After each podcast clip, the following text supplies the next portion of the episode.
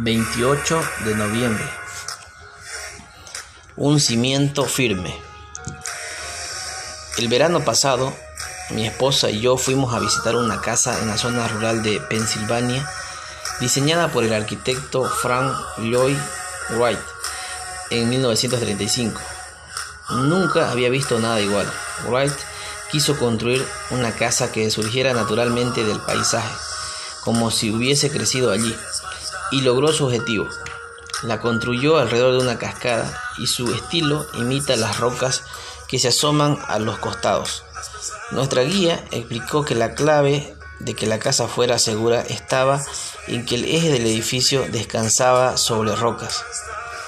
Al oír esas palabras, no pude evitar pensar en lo que Jesús les dijo a sus discípulos durante el Sermón del Monte con respecto a que sus enseñanzas serían para ellos un cimiento seguro para sus vidas.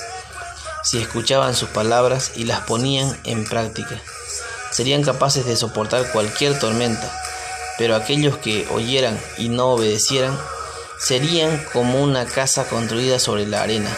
Mateo 7, 24 al 27. Tiempo después, Pablo evocó este concepto, afirmando que Cristo es el fundamento y que debemos edificar sobre él con obras que perduren. Primera de Corintios 3:11. Cuando escuchamos las palabras de Jesús y las obedecemos, estamos edificando nuestra vida sobre un cimiento firme, sobre Él mismo, la roca. Querido Dios, ayúdanos a escuchar y obedecer las enseñanzas de Jesús. Que tengas un maravilloso día y hoy nos hacemos esta pregunta sobre qué estás edificando tu vida?